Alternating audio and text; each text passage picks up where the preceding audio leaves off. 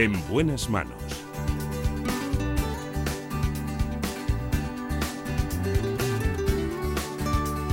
El programa de salud de Onda Cero. Dirige y presenta el doctor Bartolomé Beltrán. Muy buenos días. Gran programa hoy con diferentes especialistas. Nos acompaña, como siempre, Marta López Llorente en la producción general y en dirección técnica Jorge Zamorano. Vamos a hablar de cirrosis hepática. Lo hacemos con el doctor José Luis Calleja.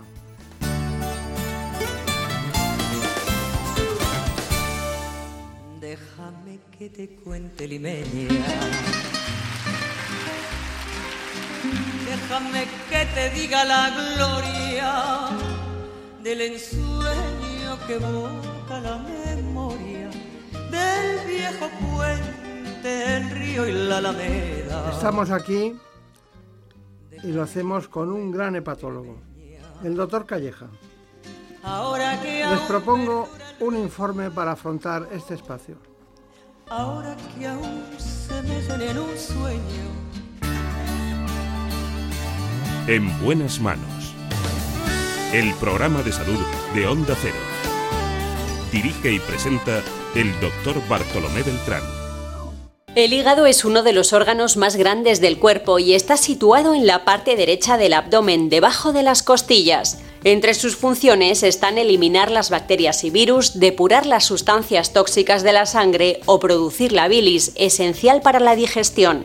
Pero a veces el hígado, por diferentes causas entre las que destacan el consumo excesivo de alcohol y la hepatitis C, deja de funcionar correctamente. Es lo que se conoce como cirrosis hepática, responsable de unas 800.000 muertes al año en todo el mundo. Se trata de la consecuencia final de muchas enfermedades crónicas que producen inflamación del hígado, cuando su estructura y sus tejidos están tan dañados y llenos de cicatrices que el órgano no es capaz de realizar sus funciones. En las fases iniciales los pacientes pueden no tener síntomas, pero poco a poco aparecen cansancio, falta de apetito o molestias digestivas. Y en fases avanzadas los síntomas como la desnutrición o las hemorragias internas son tan graves que impiden al paciente llevar una vida normal. En ese caso, cuando la enfermedad es irreversible, el único tratamiento definitivo es el trasplante hepático. Para nosotros es uno de los grandes especialistas españoles, sobre todo porque eh, es alguien que lleva la exactitud, eh, el proyecto de la vida personal lo traduce a la clínica y de la clínica pasa posiblemente a los tratamientos y es tolerante, los pacientes muy tolerante, pero también no por eso deja de decir la verdad. Hemos elegido la cirrosis hepática porque, claro, es el órgano más grande del cuerpo humano, el hígado, pero tiene muchas funciones y la verdad es que la cirrosis puede dar con el traste de algunas de ellas.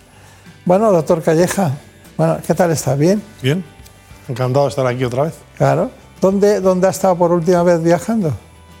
Bueno, hemos estado viajando en el último país concretamente en el que he estado ha sido Costa Rica. He estado en un congreso. eh, que Me- ha habido me había asustado de No, repente. No, no, He estado en Costa Rica en el Congreso Internacional de, de Gastroenterología que ha habido allí, pues eh, asistiendo con los colegas Claro. a la ponencia. Hay buenas playas, ¿eh? Buenas playas. Buenas playas, sí, sí. Y mucho, y mucho mallorquín con playas. También. El grupo Barceló y ese tipo de gente. Pero bueno. Bueno, consumo excesivo de alcohol.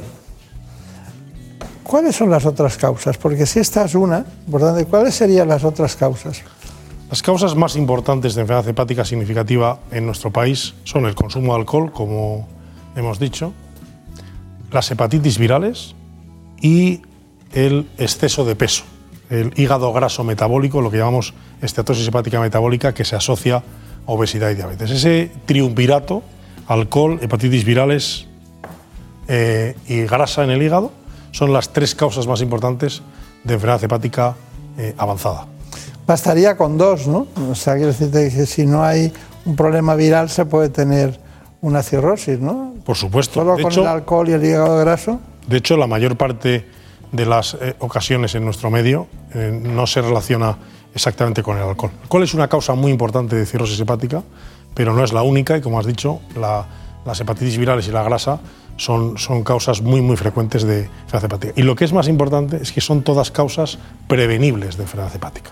Es decir, las tres causas que hay se pueden prevenir. Y además, no solo eliminando ese factor etiológico, la mayor parte de los pacientes, incluso con cirrosis, mejoran de manera muy significativa.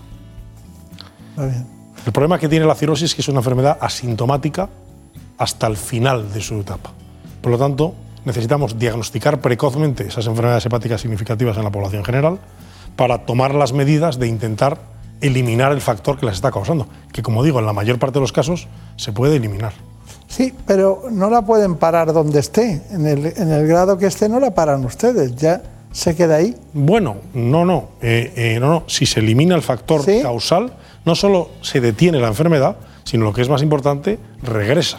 O sea, tenemos claramente, sí, sí, sí, claramente evidencia de que en la mayor parte de los casos es verdad que hay un momento determinado en que la cirrosis se hace tan evolucionada que ya no tiene, ya no es reversible. Pero en la mayor parte de los casos, cuando se elimina el factor etiológico, la enfermedad revierte. Y de eso tenemos experiencias y estudios muy claros con alcohol, con hepatitis virales. Pacientes que eran, tenían una enfermedad hepática avanzada cuando tenían hepatitis C, se curan con antivirales y la enfermedad hepática y la función hepática mejora de manera muy relevante. O sea que eso existe. Por eso es tan importante hacer el diagnóstico, porque se acompaña de una mejoría cuando se suspende la, Claro. La, causa etiológica. Perdónenme, pero tengo un alto interés en este tema. Por ejemplo, los jóvenes. ¿Qué quiere que los jóvenes eh, mm. tengan 25 años, 24, 26, 28? con lo que está pasando por las noches de jueves, viernes y sábado, mm. ¿qué va a pasar con esos hígados? Bueno, yo creo que aquí en España el consumo de alcohol, sinceramente, hay consumo de alcohol es curioso porque la sociedad, obviamente, solo en un país como el nuestro, especialmente productor de alcohol, en este caso de vino, eh, realmente existe solo la versión lúdica del consumo de alcohol. Que, está bien, que probablemente pues, mucha gente le gusta tomar algo de, vino o de alcohol, pero hay una parte del consumo de alcohol que permanece oculta a la opinión pública. Si usted va al hospital Puerta de Hierro hoy a Madrid, el 40 o 50% de los pacientes que tenemos ingresados en la planta están por algún problema relacionado con el alcohol. El alcohol produce pancreatitis, produce afectación hepática, produce afectación cardíaca, afectación cerebral. Y es una, sustancia extremadamente adictiva. ¿Eso quiere decir que no se pueda tomar absolutamente nada? probablemente para un enfermo hepático seguro que no puede tomar nada. Para otras personas tendrán que tener un consumo muy moderado. Pero sí que debería haber esta información que tenemos los médicos y que no tiene la sociedad, debería estar, digamos, un poco eh, eh, la sociedad debería estar un poquito concienciada al respecto. Bueno, eh, antes de pasar a temas eh, que nos van introduciendo muchas áreas diferentes, me gustaría que Marina Montiel nos contara, bueno, cuál es su currículum, porque ya ha citado Puerta de Hierro y también le podemos ver en la luz en algún rato de la vida, ¿no? Sí, sí. Efectivamente, también pues trabajo en el de la Ya no necesita mucha presentación, pero bueno, les doy algunos datos. El doctor José Luis Calleja Panero es especialista en aparato digestivo, jefe de servicio de gastroenterología y hepatología del Hospital Puerta de Hierro y del Hospital La Luz. Es también catedrático de medicina en la Universidad Autónoma de Madrid. Bueno, ahora sí le conocemos más. ¿Cuántos, cuántos eh, hermanos o cuñados tiene usted en total que son médicos? Pues concretamente seis. Somos de una familia, tanto mi, que tiene que mi familia como la familia de mi mujer son eh, tenemos eh, todos tenemos un, porcentaje de médicos, además cada uno de una especialidad diferente. Eso es bueno. Sí, para cubrir todo el espectro. Está bien. Bueno, dígame una cosa, eh, doctor Calleja, a mí me gustaría saber los síntomas guía principales que, se, que uno puede detectar en cualquier momento de una cirrosis hepática, para luego ir valorando distintos elementos de los síntomas. Desgraciadamente, los síntomas solo aparecen en la fase más avanzada de la enfermedad. La mayor parte de los pacientes con cirrosis son completamente asintomáticos. ¿Qué síntomas pueden aparecer ya en esa fase avanzada? Pues pueden aparecer las complicaciones de tener una enfermedad hepática. Puede aparecer retención de líquidos en forma de edemas en los pies o líquido en la tripa, ascitis puede aparecer ictericia, eh, aparición de color amarillento de la piel, cansancio, puede aparecer también alteración del, eh, estado mental que llamamos eh, encefalopatía. Estos son síntomas, pero son síntomas ya de una enfermedad hepática muy avanzada. La mayor parte de los pacientes son asintomáticos. Por eso hacemos los especialistas un especial hincapié en intentar detectar los factores de riesgo para tenerla. Porque tú sí conoces a una persona que tiene una hepatitis C una hepatitis B y no se trata, que tiene una diabetes y no tiene una diabetes bien controlada, que tiene un sobrepeso excesivo o que tiene un consumo de alcohol claramente patológico, sabes que o pone remedio a esos factores de riesgo o va a acabar teniendo una enfermedad hepática significativa casi con toda seguridad. Claro, claro. Usted, usted mismo eh, trata, por ejemplo, una obesidad, diríamos, mediana, ¿no? Alguien que está pasado 10 kilos eh, y tiene un aspecto normal y tal.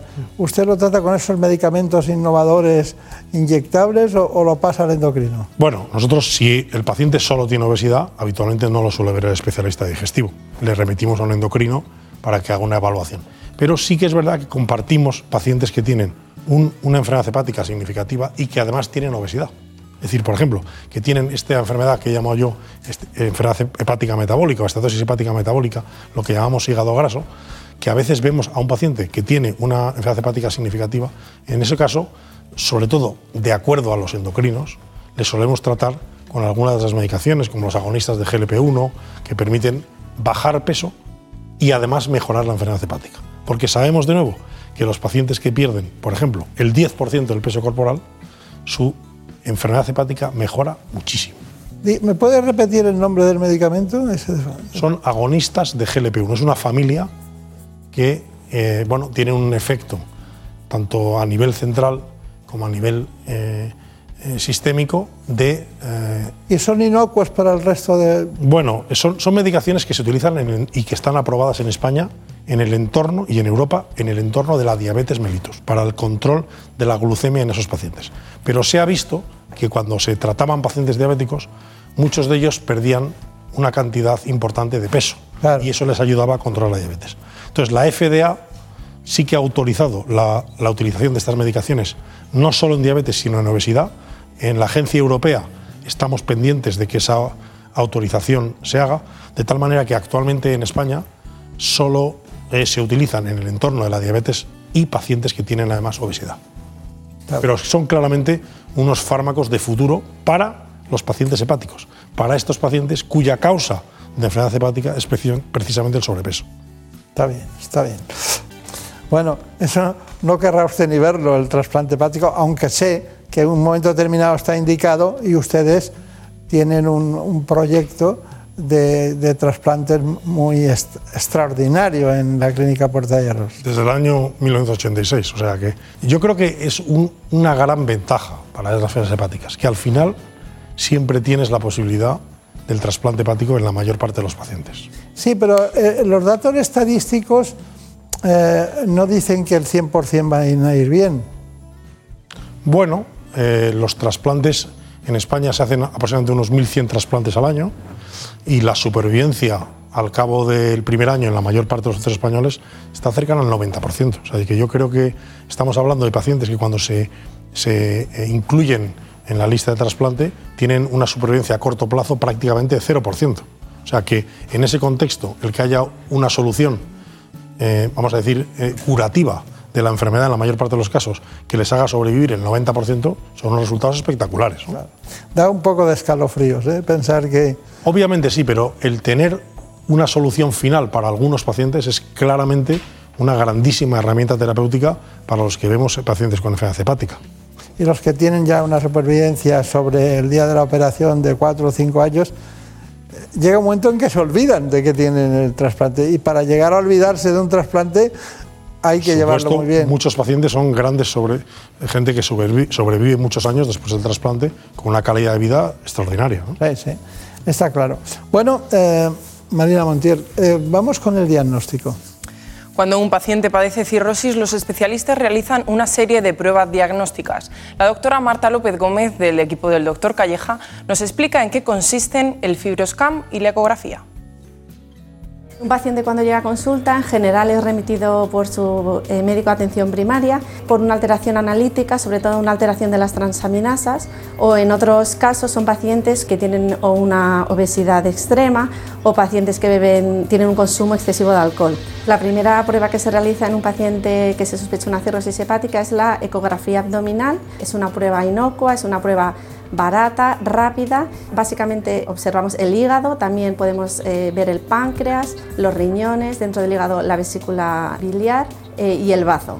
La segunda prueba que realizamos en un paciente con sospecha de cirrosis hepática es el fibroscan, que es una prueba no invasiva que mide el grado de fibrosis y el grado de eh, esteatosis, es decir, de grasa en el hígado. es una prueba no invasiva que ha sustituido a la biopsia hepática. La biopsia hepática es una prueba invasiva que no exenta de complicaciones y el fibroscan eh, ha hecho que no tengamos que hacer muchas biopsias hepáticas y por tanto eh, inocuo para el paciente. El fibroscan nos dice el grado de dureza del hígado y la ecografía es, eh, vemos, tenemos una visualización directa de lo que es el hígado y con las dos pruebas ya tenemos un diagnóstico y en la consulta ya se decide cuál es el mejor tratamiento para el paciente. Muy bien, bueno, cuénteme, Fibroscan, ¿desde cuándo? Ha hablado de, los años que llevamos de trasplante del Fibroscan. Cuando nace el Fibroscan, ustedes empiezan a detectar eh, que hay un problema fibrótico que es una parte del hígado que en el hepatocito no funciona. Entonces. Sí, la, la elastografía o fibroscan es una técnica que vivió sus mejores épocas inicialmente con la hepatitis C para evitar tener que biopsiar a los pacientes. Eh, y lo que hace es una estimación de la dureza del hígado y por lo tanto de la fibrosis del hígado. Permite el, fibroscan, esa sonda que, que, ha puesto la doctora, lanza una onda y esa onda, según la velocidad a la que viaje por el hígado, si el hígado es más esponjoso, viaja más lentamente, si el hígado es más fibroso, más duro, viaja más rápidamente. Y con esa velocidad de la onda estimamos la fibrosis. Y nos ayuda mucho para saber en qué estadio de enfermedad hepática está el paciente. Y nos permite tomar decisiones de acuerdo a la fase en la que el paciente de enfermedad está. Con los años, esto sí, mm, desde el año, en España yo creo que tenemos Fibroscan desde el año 2006, 2007, o sea que llevamos muchos años trabajando con él y cada vez le hemos encontrado más usos. Inicialmente fue validado en la hepatitis C, pero ahora se ha validado prácticamente en todas las causas de enfermedad hepática y nos vale tanto para los estadios iniciales de la enfermedad como para los estadios más avanzados. Incluso con el fibroscan, dentro de que un paciente tenga cirrosis, podemos graduar qué estadio de esa cirrosis tiene. Si tiene un estadio inicial reversible o si tiene ya un estadio más avanzado y que va a ser más difícil de revertir.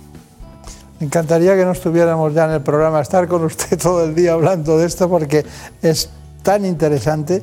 Bueno, pero hay una serie de recomendaciones para poder convivir con, con cirrosis. Marina Montiel. En efecto, un conocido laboratorio farmacéutico de nuestro país ha elaborado un decálogo con recomendaciones generales para los pacientes con cirrosis hepática. Compartimos con ustedes estos consejos. Llevar un estilo de vida saludable es fundamental para convivir con la cirrosis. Al tratarse de una enfermedad que no tiene cura, la dieta es un pilar esencial para controlarla. Existen una serie de recomendaciones que se pueden seguir. La primera es comer más a menudo pero menores cantidades, entre 5 y 6 ingestas, evitando los periodos de ayuno prolongado. Una alimentación que debe ser variada, aumentando la fibra y siempre masticando bien. Estar hidratado también es importante, beber sobre todo agua y excluir por completo el alcohol. Hidratar la piel con cremas y controlar el picor también es recomendable. Las caídas pueden descompensar la enfermedad y aumentar el riesgo de ingreso hospitalario, por lo que hay que evitarlas. Y como no, se debe practicar ejercicio físico adaptado a tus posibilidades. Todas estas recomendaciones son útiles en la cirrosis, pero no hay que olvidar continuar realizando las cosas que nos gustan y buscar ayuda en los más allegados, así como consejo profesional. Muy bien, aparte de lo que hemos dicho, que parecen cosas muy genéricas, pero son fundamentales y que ustedes tardan mucho en contar, cuando pueden aprovechar para explicar otras cosas de más profundidad. Me gustaría que me dijera cuál es la dieta ideal de la cirrosis, brevemente. Bueno, la cirrosis no tiene una dieta específica. Lo que sí sabemos para la enfermedad hepática es que la dieta llamada mediterránea, que tiene un balance entre hidratos de carbono, eh, proteínas de, origen eh, eh, animal y grasa fundamentalmente grasa derivada de aceites como el aceite de oliva, pues es la dieta que se ha considerado más saludable. Y también, ya no solo el tipo de dieta, sino lo que está claro es que las personas que tienen obesidad tienen que hacer una dieta hipocalórica, o sea, una dieta en la cual el número de calorías que se ingieren todos los días sea claramente menor dentro de esta dieta equilibrada, sana. No, no, se ha visto que haya una dieta que sea claramente mejor o peor que otras. Pero todas esas dietas de el ayuno intermitente o la dieta basada en proteínas o la dieta de, de, un determinado tipo de fruta o tal, son dietas que pueden ser útiles a corto plazo, pero cuando tú le tienes que decir a un paciente que tiene que cambiar su estilo de vida para siempre, probablemente lo razonable es decirle que tiene que hacer una dieta equilibrada mediterránea con una, una dieta eh, contenida en calorías. Claro. Pero en, en la, dentro del mundo de la medicina natural y de las, in, de las infusiones, por uh -huh. ejemplo, eh, voy a tomar eh, ahora diente de león, por ejemplo. No es malo. No le va a curar. Ni bueno. Ni bueno. Sinceramente. Yo creo que eh, nosotros como médicos no debemos recomendar ninguna eh, medida que no esté, digamos, avalada científicamente. Yo creo que la mayor parte de infusiones y de estas cosas, dentro de que probablemente no tengan un efecto negativo, yo, yo eso no, yeah. no, lo voy a discutir, creo que los, la evidencia de que eso haga algo positivo es pequeña. Claro. Realmente lo que hemos visto muchas veces es que la mejor manera de que un paciente se cuide el hígado es precis, precisamente saber que lo tiene enfermo. Por eso es tan importante que a veces cuando uno se hace un fibroscan y de repente ve que tiene un valor elevado y, realmente está sintomático, esa, esa conciencia de enfermedad que adquiere el paciente justo en ese momento, que ve que tiene enfermedad, es la que le sirve para perder peso, dejar de beber alcohol, curarse su hepatitis. O ir a Costa Rica a aprenderlo. ¿No? También es posible. También es posible, seguro. Bueno, vamos con las, concretamente, enfermedades que coinciden con el alcohol. Alcohol y enfermedades. Vamos allá. El consumo de bebidas alcohólicas ocupa el tercer lugar entre los principales factores de riesgo de mala salud en el mundo. Y es que el alcohol es responsable de hasta 200 enfermedades cardiovasculares, neurológicas, psiquiátricas, digestivas y ciertos tipos de cáncer.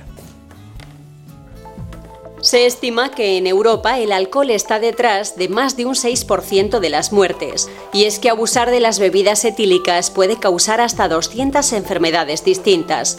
Produce problemas en el hígado, páncreas o estómago, así como en el sistema nervioso.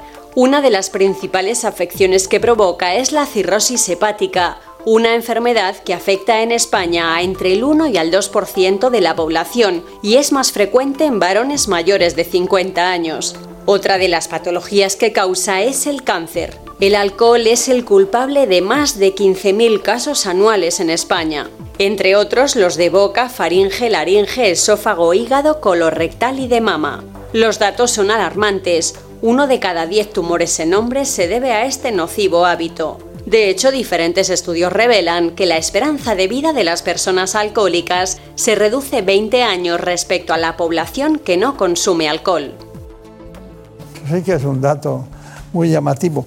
Bueno, esta es la investigación biomédica, pero ¿qué ha pasado últimamente en la parte quirúrgica? Pues nos vamos al Hospital de la Luz para descubrirlo, donde el doctor Castells va a extirpar parte del páncreas a un paciente que tiene un tumor neuroendocrino. Además del tumor, extraerán el bazo, que también se encontraba bastante afectado. Vamos a ver cómo se realiza esta intervención. Se trata de un paciente joven de 57 años que presenta una lesión en la parte distal del páncreas. Suponemos que es un tumor de neuroendocrino y tenemos que realizar una cirugía por la paroscopia para hacer una resección de la parte distal del páncreas junto con el bazo. El páncreas está como escondido. Ya hemos entrado en la celda pancreática. Lo que tenemos que hacer a continuación es eh, hallar exactamente dónde se encuentra el tumor. Entonces, en estos casos, en estos enfermos que son obesos, nos ayuda mucho a hacer una ecografía intraoperatoria. Ahí vemos la, la sonda de ecografía y aquí podemos ver dónde se encuentra la lesión que tenemos. Tenemos totalmente disecado la cara posterior del tumor que es esta, de tal forma que ya nos podemos marchar ahora a buscar los vasos importantes, arteria y vena, de la parte superior del bazo. Un punto importante en este momento es cortar esa, ese flujo de sangre. Una vez que ya hemos seccionado la arteria, como vemos, lo que vamos a hacer a continuación es pasar todo el órgano con una gomita y nos va a marcar el sitio de sección que va a ser el último paso antes de la sección pancreática. Aquí está el tumor, ¿lo veis? y aquí la zona de páncreas sano. Lo que vamos a hacer es cortar y grapar con esta máquina que lo que hace es minimizar también el riesgo de fístula al seccionar el páncreas. Y en este procedimiento vamos a invertir como 40 minutos aproximadamente. Y ahora vamos a proceder a retirar la máquina de tal forma que ya tenemos toda la pieza estirpada. Lo único que nos queda es extraer la pieza del abdomen en una bolsa para que también, como se trata de un proceso tumoral, no haya diseminación celular a la hora de la extracción. Esta es la pieza. Aquí, te va. Y la lesión es todo esto que veis aquí.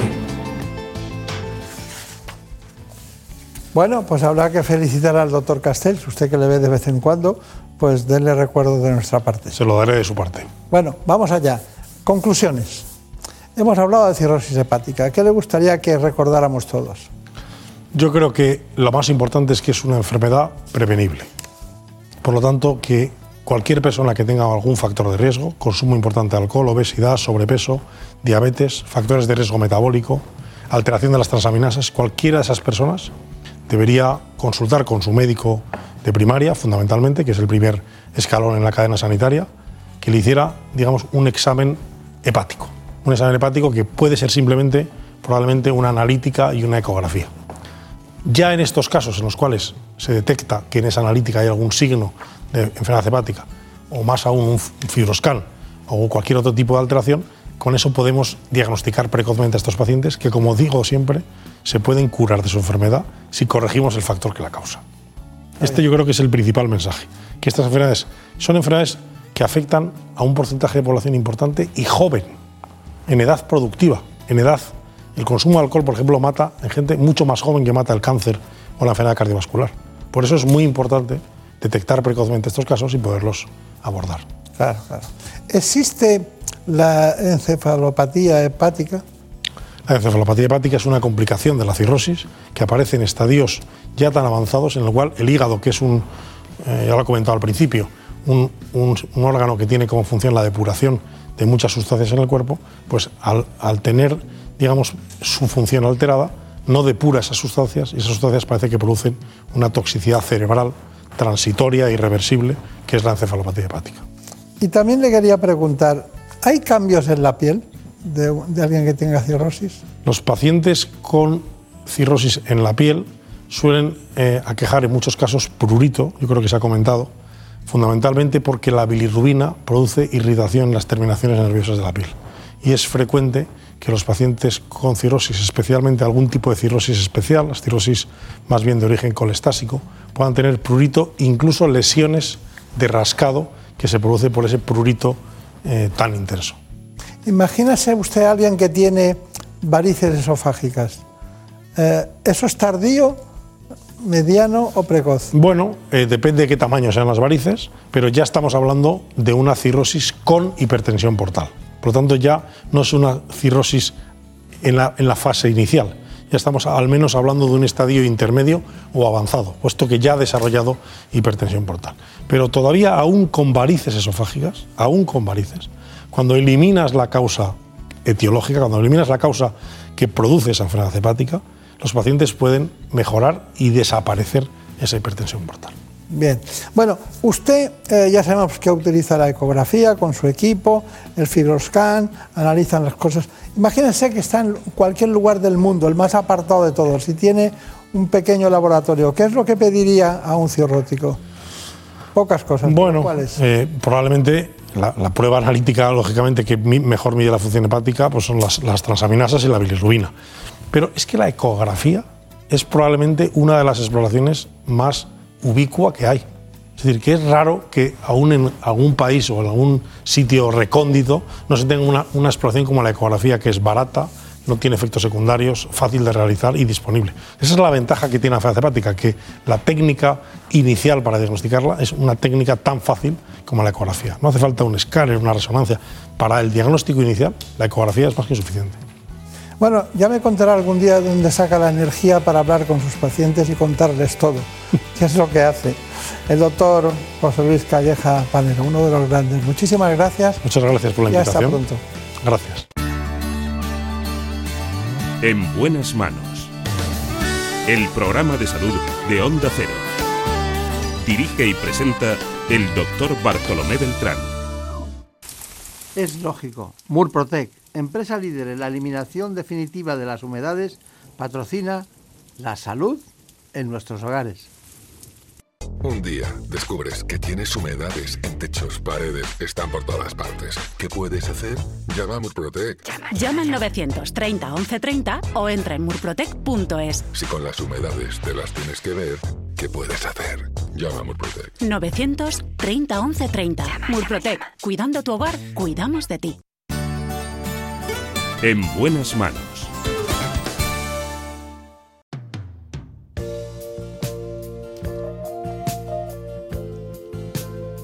Nos toca ahora hablar de dermatología, lo hacemos con un tricólogo del Hospital Ramón y Cajal.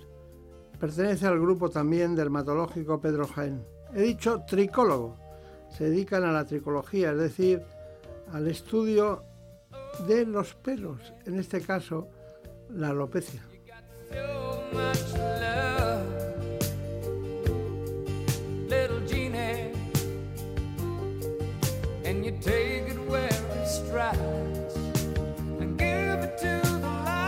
Buscamos con nuestro especialista, el doctor Saceda, el diagnóstico precoz y sobre todo les propongo antes este informe. En buenas manos. Se llama alopecia a la caída anormal del cabello, un trastorno que no solo es una cuestión estética, sino que está descrito como enfermedad por la Organización Mundial de la Salud. Existen más de 100 tipos diferentes que se clasifican en dos grandes grupos, las cicatriciales cuando se destruye el folículo piloso y que por tanto son irreversibles, y las formas no cicatriciales que se pueden tratar. De todas ellas, la más frecuente es la alopecia androgénica, también llamada androgenética o calvicie común, y es responsable del 95% de los casos. La sufren sobre todo los varones y en menor medida las mujeres, aunque en el caso de ellas afecta especialmente al estado de ánimo y la autoestima. Los síntomas más habituales de la alopecia son por un lado la pérdida de más de 100 pelos al día y por otro el debilitamiento del cabello.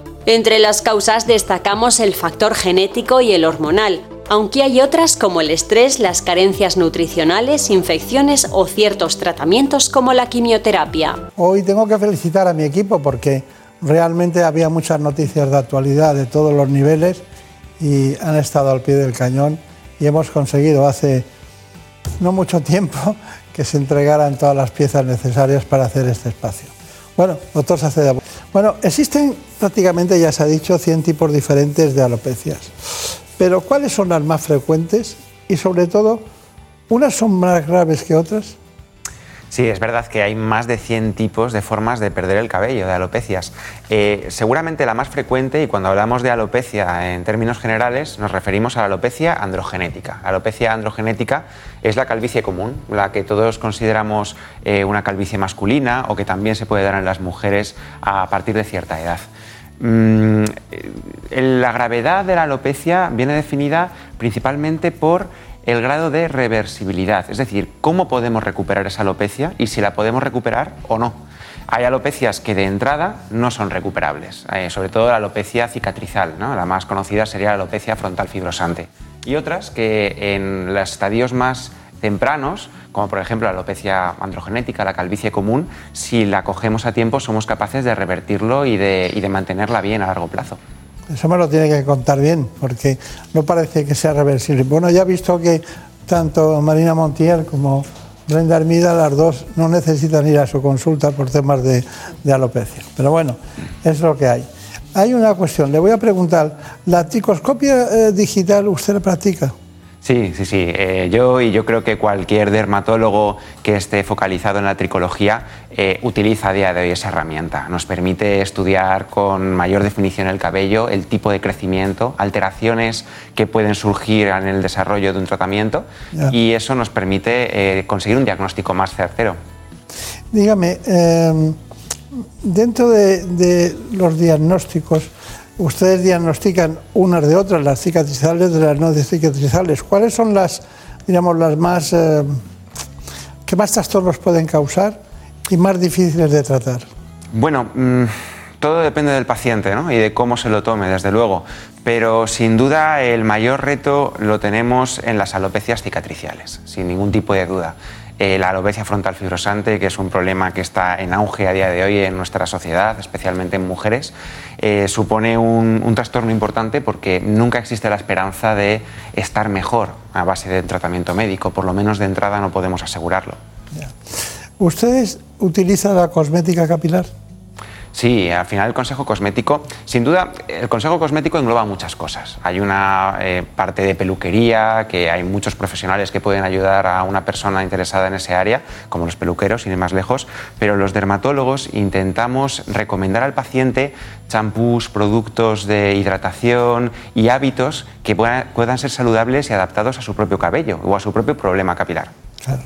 Doctor Salceda, ¿y ustedes eh, me imagino que utilizarán las microinyecciones y la mesoterapia. Sí, a día de hoy yo creo que el gran avance que eh, se ha visto en los últimos años en los tratamientos capilares ha sido precisamente esos tratamientos dirigidos con microinyecciones. Em, ¿Por qué? Porque al final suponen un tratamiento muy dirigido, evitan tener que tomar una medicación oral extraordinaria y eso supone pues al final más comodidad y más facilidad para que el paciente alcance el resultado que queremos encontrar. Claro. Bueno, hay alguien que se va levantando por las mañanas y se encuentra cabello en las almohadas, cabello de vez en cuando, o en la ropa, en cualquier lugar así donde ha estado un rato largo. ¿Usted cree que ese proceso es normal? Pues fíjate, yo creo que la mayoría de las veces podemos decir que es normal. Desde luego que una caída más o menos cotidiana es incluso saludable para poder renovar nuestro cabello. Eh, es cuando esto es exagerado, cuando la cantidad de pelo aumenta de forma significativa en todos los sitios que has dicho, incluido ducha, es cuando tendríamos que plantearnos que no es normal y que merece la pena tratarlo. Hay otra cuestión y es que eh, de entrada algunas alopecias no se pueden, a ustedes no las tratan. ¿Por qué ocurre eso? Bueno, Generalmente es cuando los beneficios que puede eh, mm, traer el tratamiento no superan a los riesgos que pueden implicar esos tratamientos. Eh, afortunadamente cada vez es menos frecuente esa situación, pero en ocasiones tenemos que recomendar al paciente que la mejor opción es no hacer nada y hablar de prótesis o sistemas que les permitan recuperar el cabello o por lo menos la estética en su día a día. Bueno, hay otro elemento que yo creo que es fundamental. Muchas veces vas al especialista y de repente dice, bueno, vamos a hacer una analítica. Siempre hay que hacer una analítica para un buen diagnóstico o no es necesario, porque me da la impresión de que en la mujer se hace más analítica que en el hombre, en las androgénicas. Sí, sí, así es. De hecho, eh, en la alopecia androgénica masculina, de entrada no es necesario hacer ningún, ningún, estudio analítico. ¿Por qué? Porque no hay alteraciones analíticas que puedan cambiar el tratamiento o el manejo del paciente. Nos atenemos a otros resultados, a la tricoscopia digital, por ejemplo. En cambio, en la mujer sí que hay varios factores que pueden jugar un papel en esa pérdida de pelo. Puede haber factores eh, nutricionales que se reflejen en la analítica, como un hierro demasiado bajo, pero también trastornos hormonales, que serían algo a tratar y tener muy en cuenta. Claro, claro. Brenda Hermida, cuéntanos quién es, cuál es el currículum del doctor Saceda.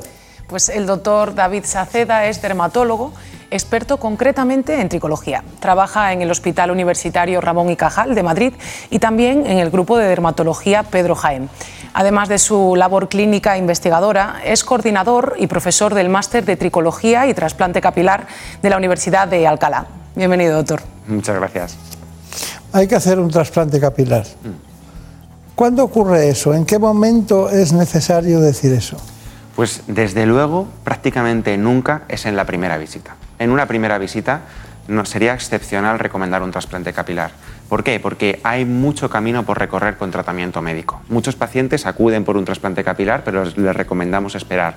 Les recomendamos que hagan un tratamiento médico que les puede mejorar tanto la zona donde han perdido pelo como la zona donante, que es la zona posterior donde cogemos el cabello. Esto es muy importante porque entran con mejores garantías a un quirófano de necesitarlo, pues a lo mejor un año después, que generalmente es el tiempo que recomendamos esperar. Claro, claro. De, eh, entrada, ustedes utilizan diferentes tipos de tratamientos. Me estaba refiriendo a tratamientos farmacológicos en este caso. Mm. Eh, ¿De todos o en general ¿Qué tratamientos tenemos? Bueno, hay diferentes familias de fármacos y desde luego no todas las alopecias se tratan igual. Pero cuando hablamos de calvicie común, de alopecia androgénica, hay dos familias que son las más utilizadas a día de hoy. Sería de entrada los inhibidores de la 5-alfa reductasa, ahí entran fármacos más o menos conocidos como son la finasterida o la dutasterida. Estos lo que hacen es intentar que el cabello no se degrade por el efecto hormonal y por el paso del tiempo y por otro lado, el minoxidil. El minoxidil que se ha venido utilizando en forma de loción durante mucho tiempo y que en los últimos años existe la posibilidad de utilizarlo por vía oral. ¿Todavía? Todavía, todavía está ahí. Han pasado 20 años o 25. No sé, pero en medicina eso es, es sello de garantía. Si hay algo muy antiguo que sigue vigente es porque es seguro y porque además es efectivo. ¿Ustedes no calculan un tiempo de tratamiento farmacológico, por ejemplo, valorado en seis meses? Eh, o casi un año y medio antes de decidir eh, lo que es la cirugía capilar? Sí, sí, por lo menos mm, yo incluso dependiendo de cada caso sería más generoso. A lo mejor esperamos incluso 12 meses antes de recomendar un trasplante. Generalmente a edades más jóvenes esperamos 12 meses de tratamiento médico y a edades más maduras podemos eh, aventurarnos a realizar una cirugía pasado los 6 meses de tratamiento médico, porque es más predecible el resultado. No es que estemos de exámenes, pero la, concretamente la alopecia frontal fibrosante es solo de mujeres. No, de hecho eh, cada vez vemos más casos en varones. Lo que pasa es que cada nueve pacientes femeninas que vemos, vemos un varón, o sea que es predominantemente en mujeres donde aparece. Claro, claro. ¿Y el líquen plano? También tiene mayor eh, presencia en las mujeres, eh, aunque en los últimos años ha descendido el número de casos. ¿Es tan importante el pelo en la autoestima de la mujer? Pues yo creo que sí, así por lo menos. o psicológicamente, digo. Mm, me lo transmiten muchísimas pacientes, desde luego, en el día a día. Hay trastornos capilares que suponen un, pues una tortura en su día a día y hay algunas alteraciones como la alopecia areata, que es esa calvicie que muchas veces es total, que supone un deterioro de la calidad de vida de la paciente que la padece eh, muy, muy significativo. Está bien, está bien. Bueno, voy a plantearle varios, varias estructuras, luego las comenta usted, pero en principio lo que es un diagnóstico, lo que es el tratamiento, eh, lo que son los mitos. Así que, Brenda Almida, vamos con el primero. Para tratar la alopecia es fundamental realizar un buen diagnóstico y para ello existen herramientas específicas. Nosotros hemos acudido a la consulta de la doctora Cristina Pindado, dermatóloga, y esto es lo que nos ha contado. Cuando viene un paciente a consulta y refiere caída de pelo, lo primero que hacemos es una historia clínica detallada. Preguntamos por sus enfermedades, los fármacos que toman, posibles alergias y le preguntamos por cómo es esa caída de pelo, cuánto tiempo de evolución lleva, si alguna vez ha realizado algún tratamiento, si hay antecedentes familiares. Y después pasamos a la exploración física. No solo miramos el cabello, sino también miramos las cejas, las pestañas, el vello corporal y una vez realizada la exploración clínica pasamos a realizar una tricoscopia, Gracias al microscopio o tricoscopio digital podemos ver de una manera no invasiva cómo es la caída de cabello del paciente. Nos permite ver el cuero cabelludo, es decir, la piel de la cabeza, ver si hay inflamación, si hay enrojecimiento, si hay descamación y también podemos ver cómo es el folículo piloso, el tallo piloso. Hoy día es fundamental el uso del tricoscopio digital, dado que hay más de 100 tipos de alopecia y muchas de ellas pueden parecerse, pero no tendrían el mismo tratamiento. En caso de que tengamos dudas con algún diagnóstico, podemos realizar una biopsia cutánea. En ocasiones también es necesario solicitar otras pruebas complementarias, como por ejemplo un análisis de sangre, en busca de deficiencias vitamínicas, falta de hierro o alteraciones hormonales. Una vez diagnosticada la alopecia, cuantificamos su gravedad y para ello existen diferentes escalas. Existen escalas para la alopecia androgenética femenina, para la alopecia androgenética masculina, para la alopecia areata y con ello monitorizamos la evolución del tratamiento. Una vez realizada la historia clínica y la exploración física, llegamos a un diagnóstico y con ello establecemos el tratamiento adecuado y personalizado para el paciente. Bueno, eh, lo ha explicado rápido, bien, concreto, pero ¿qué quiere añadir o qué le parece lo que ha dicho? Me parece que es muy completo, desde luego. Eh, solamente reflejar la complejidad de al final alcanzar un correcto diagnóstico en alopecia. En, una consulta de tricología tenemos muchas herramientas, cada vez más respetuosas con el paciente, procuramos no hacer daño, digamos, pero si tenemos que recurrir a pruebas más invasivas como la propia biopsia, el análisis anatomopatológico que permite estudiar pues, las células del paciente directamente, tenemos que recurrir a ellos en algunas ocasiones. Claro. Ella ha hablado de siete tipos de, diríamos, de, pelo por su densidad. Eh, esa es la clasificación típica, esa de Norbord, ¿no? Justo. Pero hay otras clasificaciones, hay una que valora tres elementos, la hicieron dos autores, los tengo por aquí, Ludwig y Olsen, creo que hizo la segunda clasificación. ¿Con cuál se queda usted? Para alopecia androgénica masculina, sin duda, la escala de Norwood. ¿Por qué? Porque nos permite cuantificar el grado de pérdida, especialmente en las entradas, especialmente en la coronilla, que son las zonas donde más habitualmente se pierde el cabello en los varones. En el caso de la alopecia femenina, la forma de perder el pelo es muy diferente. Es una pérdida difusa y generalmente empieza en la zona frontal, en la zona eh, más cercana a la línea de nacimiento. Ahí la escala de Ludwig o la de Olsen funciona mucho mejor. Está bien, está bien no es que haya una más una nórdica y otra americana, ¿no? Además también, por supuesto, el origen de cada una de ellas es diferente y eso hace que las escuelas académicas discutan entre sí. Me lo temía, me lo temía. Bueno, vamos con nuestro gran reportaje de tratamiento, ¿no? Sí, cuando ya tenemos, como hemos visto, un diagnóstico, es posible empezar a elegir entre todas las opciones de tratamiento disponibles e incluso combinarlas entre ellas. La doctora Cristina Pindado nos explica cuáles son. Vean. Una vez diagnosticada la alopecia, pasamos a prescribir el tratamiento. Hoy día existen diferentes opciones, desde tratamientos tópicos, es decir, aplicados en el cuero cabelludo, a tratamientos por vía oral o tratamientos inyectados, lo que llamamos mesoterapia. Lo mejor es la combinación de tratamientos, combinar diferentes opciones terapéuticas para conseguir un mejor resultado. Uno de los tratamientos tópicos más utilizados es el minoxidil, que a día de hoy también lo tenemos por vía oral. El minoxidil es un fármaco hipotensor, un fármaco para bajar la tensión arterial, pero tiene un efecto también sobre el folículo piloso, sobre la fase anágena o de crecimiento. Otra familia de fármacos muy utilizada son los fármacos antiandrógenos. Estos fármacos los utilizamos en las alopecias de origen hormonal, porque frenan la acción de los andrógenos en los folículos pilosos. Los más conocidos son finasterida o una versión mejorada denominada dutasterida.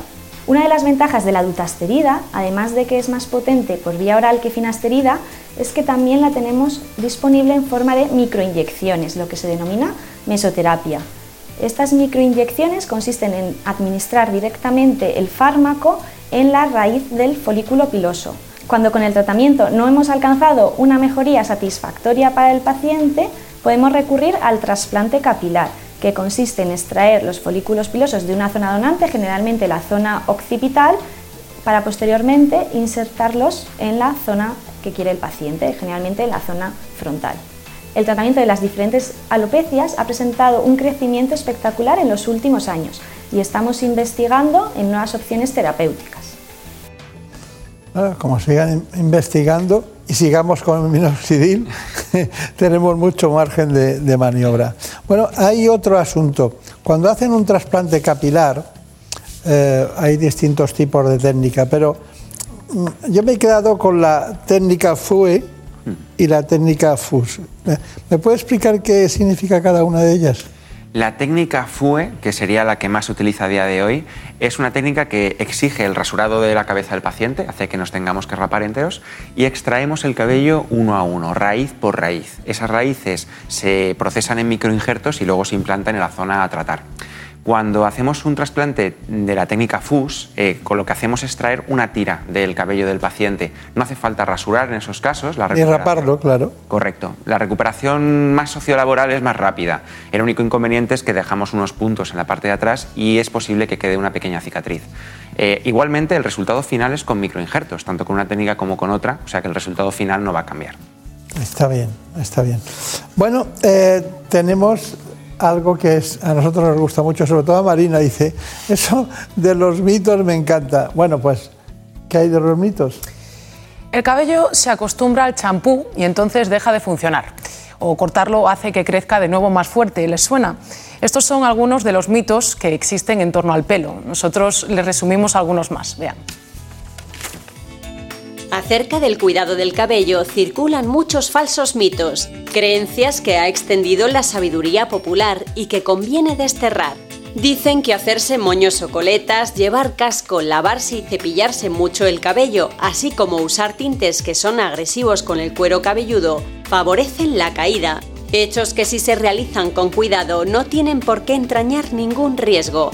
Aunque el componente genético es importante, la calvicie no es exclusivamente un trastorno hereditario, sino que hay otros factores que lo provocan. En cuanto a las canas, se dice que si te arrancas una te salen más, algo que no es cierto ya que cada pelo nace de un solo folículo, o que si tienes el cabello blanco o gris estás de suerte, ya que no se te va a caer nunca.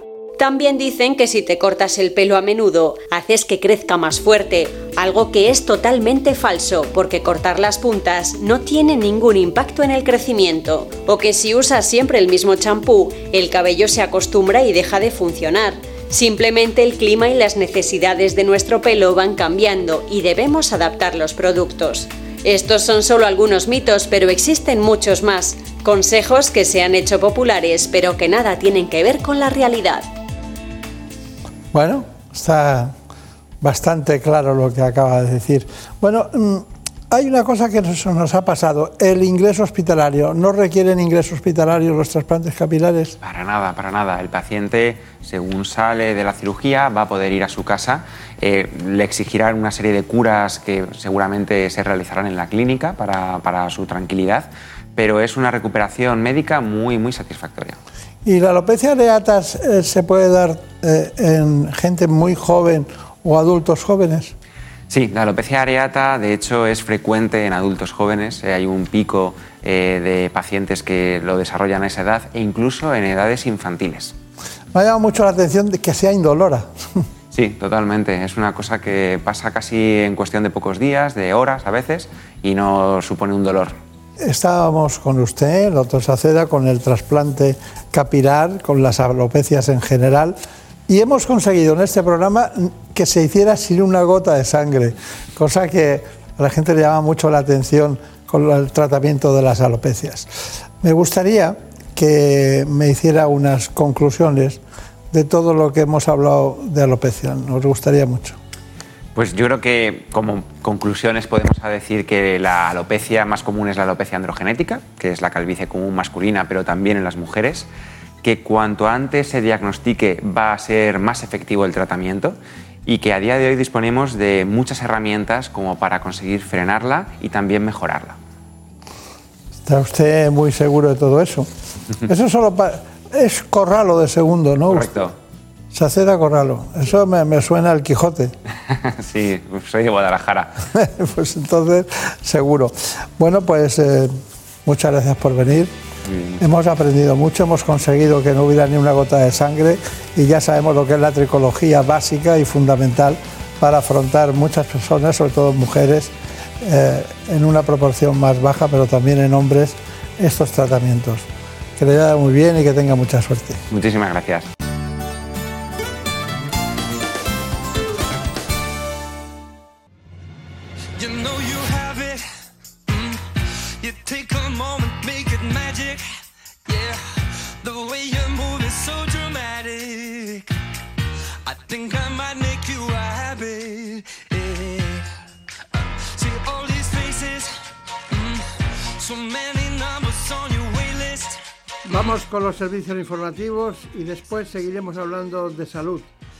Hablaremos de temas tan apasionantes como la ginecología y también el microbioma.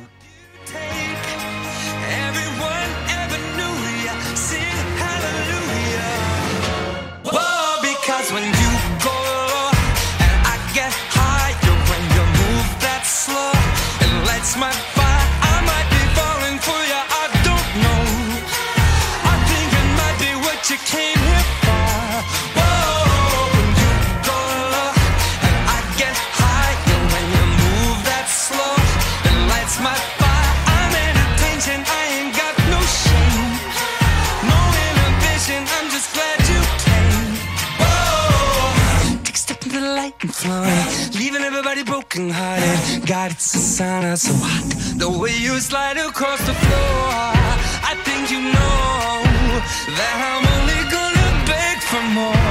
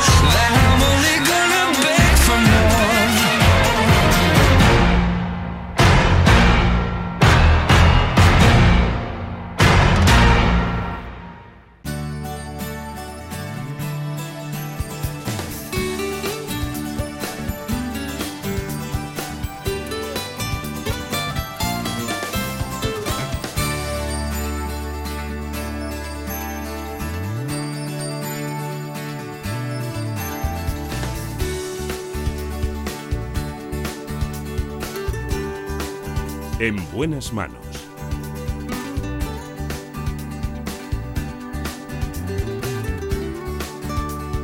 El programa de salud de Onda Cero. Dirige y presenta el doctor Bartolomé Beltrán.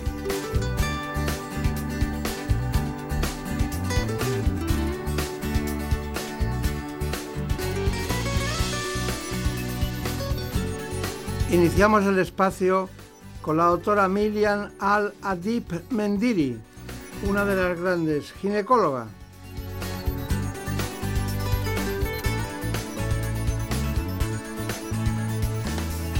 Una especialista en ginecología que además tiene un máster en sexología.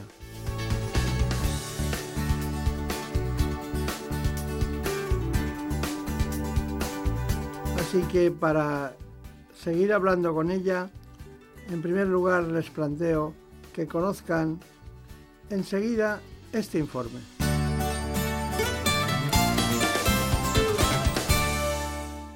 La atención ginecológica es fundamental para velar por la salud de la mujer en las distintas fases de su vida, y no solo en la edad reproductiva, como muchas personas piensan.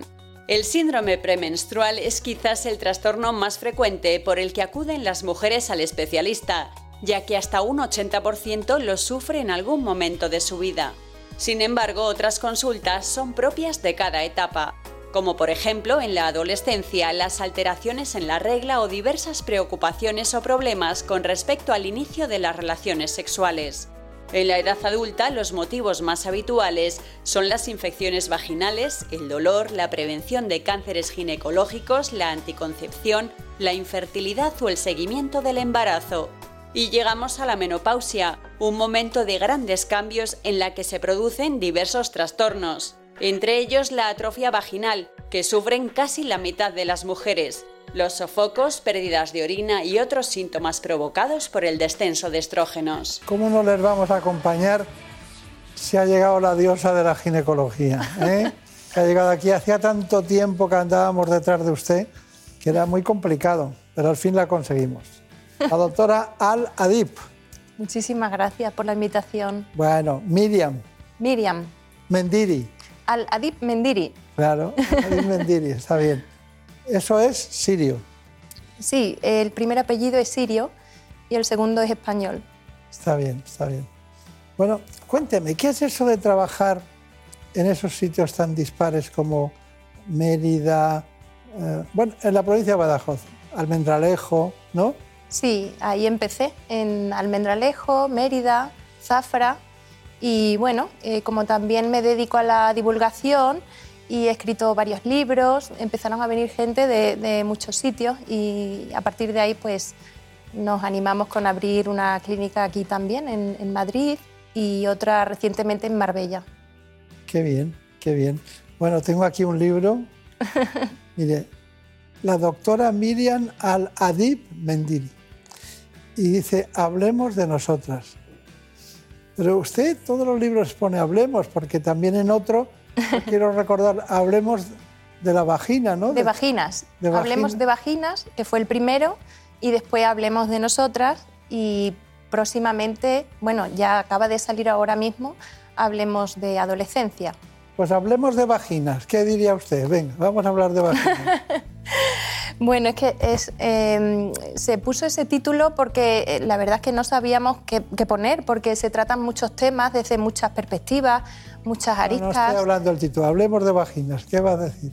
Pues mm, Hablemos de Vagina es un libro para, para entender cómo funciona nuestro cuerpo, nuestra mente y todos los aspectos de la sexualidad femenina, que tiene una complejidad eh, muy grande, ¿no? Todos los procesos sexuales y reproductivos de las mujeres, pues mm, hay muchas, muchas cosas que no están bien comprendidas y que muchas veces eso genera sufrimiento, ¿no? Claro. Cuando no nos conocemos bien.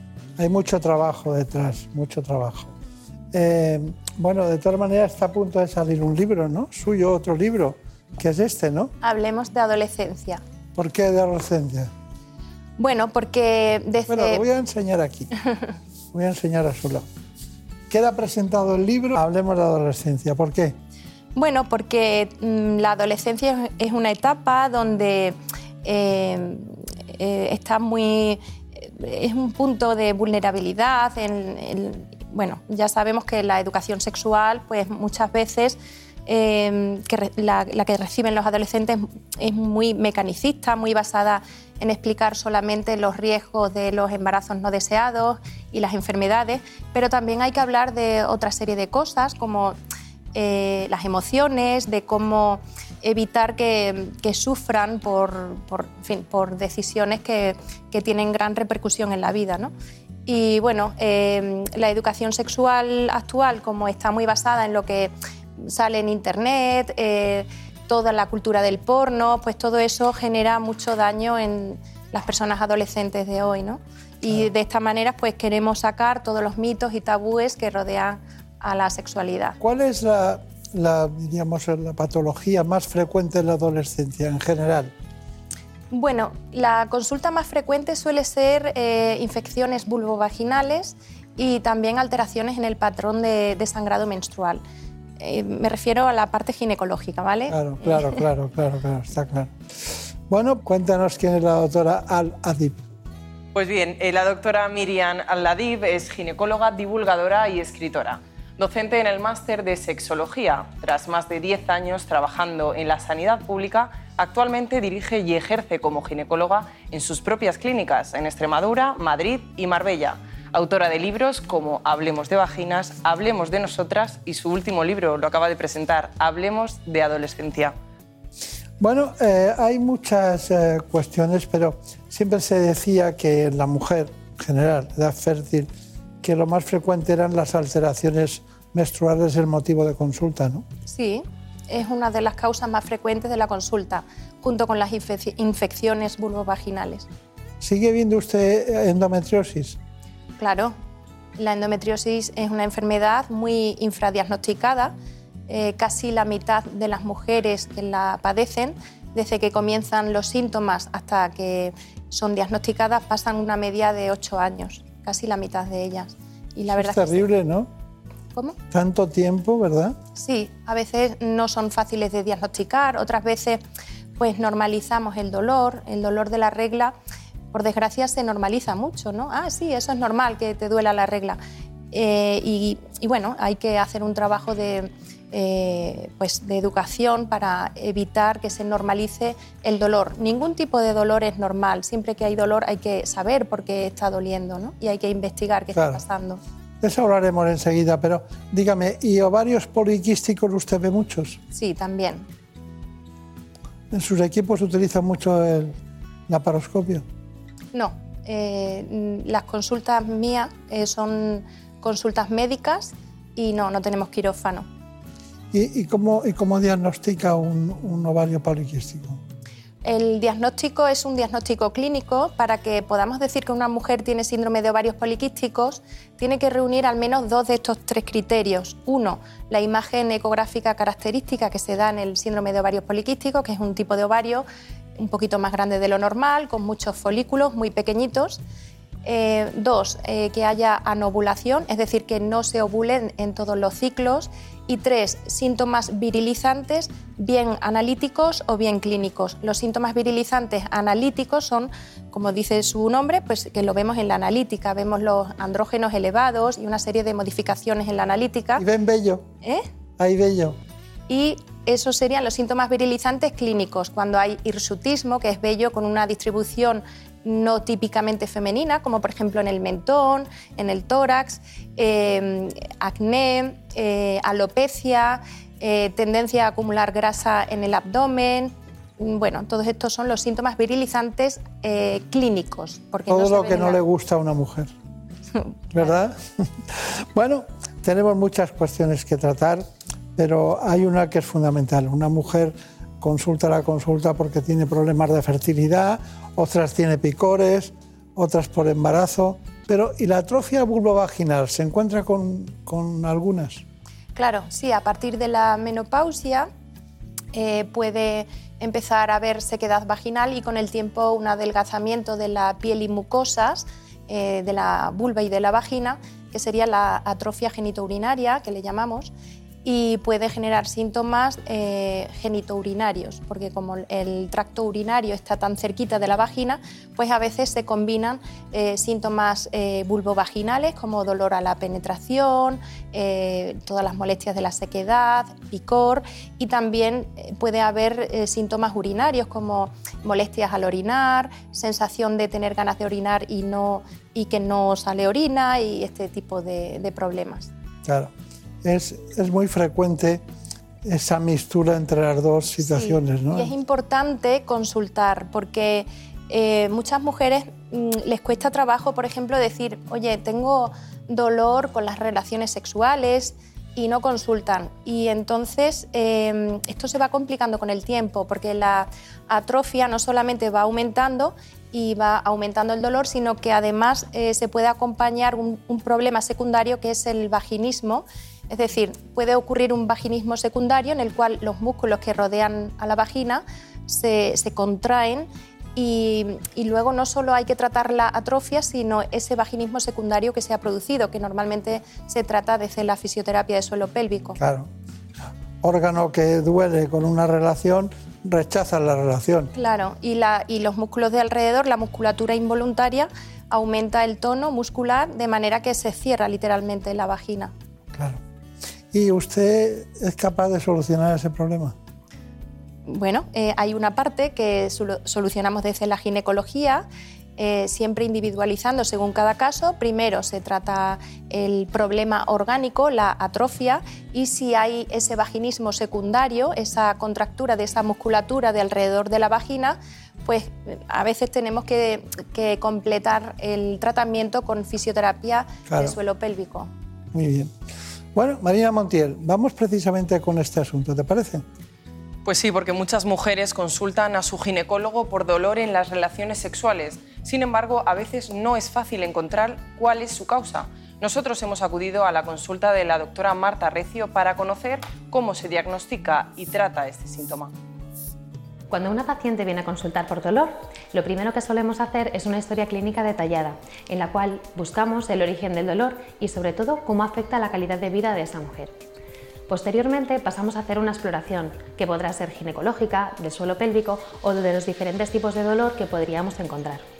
También hacemos pruebas complementarias, generalmente siempre una ecografía transvaginal, aunque también podríamos añadir otras, como por ejemplo el estudio de la microbiota o la resonancia magnética.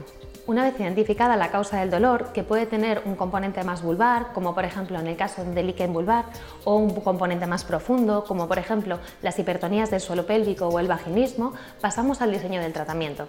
El tratamiento puede ser de diferente tipo. Hay mujeres que necesitan tratamiento farmacológico, otros eh, puede ser incluso quirúrgico, pero hoy en día disponemos de la última tecnología gracias a la ginecología regenerativa.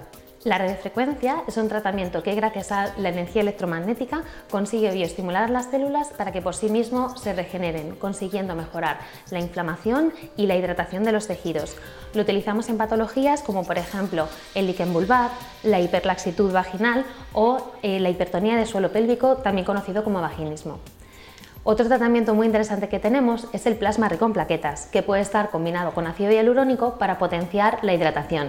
Gracias a él solemos utilizarlo para patologías que requieren mayor hidratación o disminución de la inflamación, como el líquen vulvar, las cicatrices posparto o en general la sequedad vaginal de la menopausia. Estos tratamientos son muy novedosos en ginecología y están ofreciendo unos resultados muy positivos.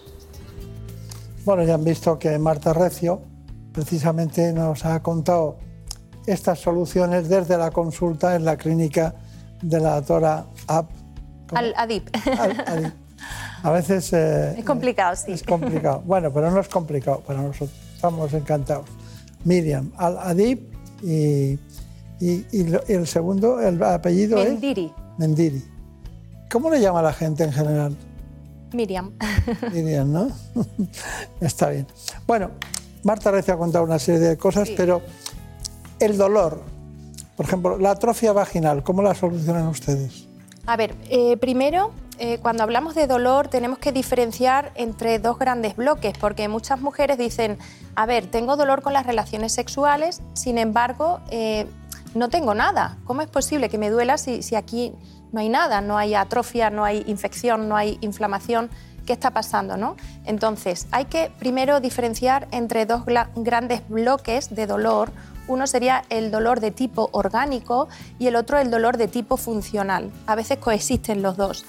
El dolor de tipo orgánico es todo dolor que sucede por una lesión o daño en el tejido, una infección, una inflamación, una herida, una atrofia, lo que sea.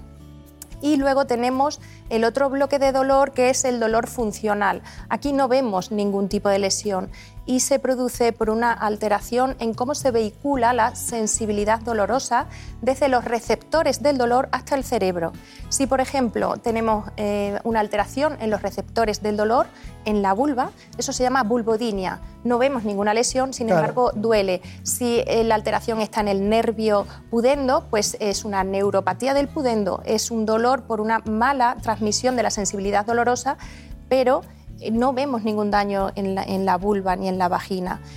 A veces, con el tiempo, un dolor de tipo orgánico como una atrofia de la menopausia, con el tiempo eh, va produciendo sensibilización de receptores, de cómo se vehicula esa sensibilidad dolorosa y se añade al problema inicial por eso la complejidad del dolor del, hay que entenderla y atender el dolor desde el principio, porque luego se van sensibilizando receptores, los nervios que vehiculan esa sensibilidad dolorosa y luego es muy difícil de quitar, aunque corrijas el problema inicial que produjo ese, ese tipo de dolor. Está muy bien, pero hay muchas infecciones, además de dolor. Sí. Y infecciones que también como consecuencia de la patología generan dolor. Eh, vamos allá, Marina Montiel. Como hemos visto, las infecciones vaginales son uno de los motivos de consulta más habituales al especialista. Pero, ¿cuál es su origen? ¿Son de transmisión sexual?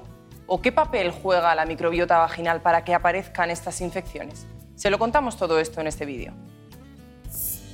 Las infecciones vaginales pueden afectar a mujeres de todas las edades, tanto si tienen relaciones sexuales como si no. Los expertos afirman que prácticamente todas las mujeres sufrirán alguno o varios episodios a lo largo de su vida.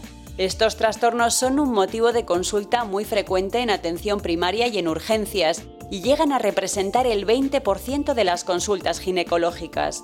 Cada infección la puede provocar un tipo distinto de microorganismo y por lo tanto los síntomas y el tratamiento serán diferentes.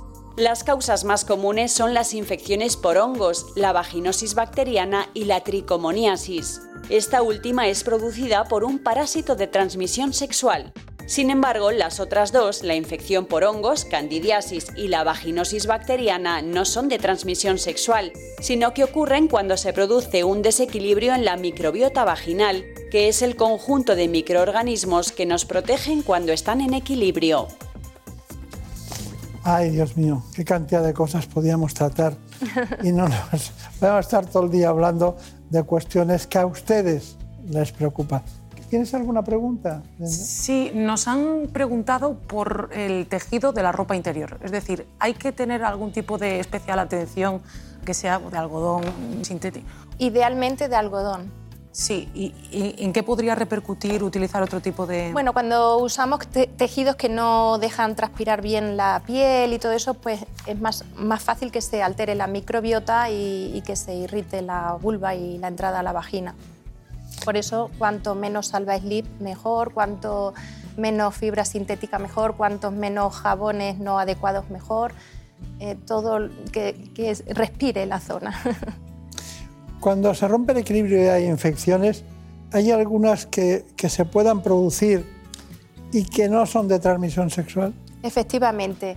Eh, hay infecciones que son microorganismos que vienen de fuera a la vagina, ¿no? como pasa en las infecciones de transmisión sexual, pero a veces hay infecciones que son por una ruptura del equilibrio de esa microbiota. Por ejemplo, la candidiasis. Muchas personas creen que la candidiasis la han cogido en un sitio, que se la han pegado en algún sitio. No, la candidiasis, todas las vaginas tienen cándidas, lo que pasa es que tienen un nivel muy bajito de cándidas, pero en el momento en que bajan los lactobacillus pueden aprovechar para hacer un sobrecrecimiento. Por ejemplo, cuando tomamos un antibiótico, con el antibiótico matamos muchas bacterias, entre ellas muchos lactobacillus, y eso puede ser aprovechado por la cándida. Si hay un sobrecrecimiento de cándida, entonces ya sí que es una infección, es una candidiasis. Eh, esto ocurre también eh, con otros microorganismos, por ejemplo, hay desequilibrios en la microbiota que generan un sobrecrecimiento de unas bacterias que son menos beneficiosas y generan muy mal olor, como las vaginosis bacterianas. Hay otros desequilibrios que generan vaginitis inflamatoria descamativa, que es otra muy que es relativamente frecuente, que consiste en tener un flujo amarillento, no maloliente y da mucho dolor con las relaciones sexuales. Y es también por una ruptura del equilibrio microbiano de la, de la vagina. Si viera usted cuántas veces he contado eso. Pero bueno, va pasando el tiempo. Pero eso del equilibrio de dos tipos de, de gérmenes diferentes y que llega el antibiótico, mata a uno pero crece el otro. Y crece el otro, sí. Claro, es una cosa- Desequilibramos todo y, y eso puede ser el origen de una infección. Claro. ¿Y, y- qué hábitos eh, propician el equilibrio en la, flora vaginal? Bueno, pues eh, buenos hábitos higiénico-dietéticos como evitar el exceso de, de prendas sintéticas, salva slips, eh, prendas muy ajustadas en la zona genital, eh, evitar eh, lavarse excesivamente. Mucha gente cree que cuanto más se lave mejor, pero no. Ahora parece que vemos más infecciones por exceso de higiene que por defecto de higiene. Claro. Eh, y luego, bueno, una alimentación equilibrada, buenos hábitos en general para que tengamos un buen sistema inmunológico. Lo vamos a procurar. Pero aparte del sistema inmunológico están las hormonas, ¿verdad? Así es, los estrógenos y la progesterona son las principales hormonas sexuales femeninas, pero no solo condicionan el ciclo menstrual, sino que tienen otros efectos en nuestra salud.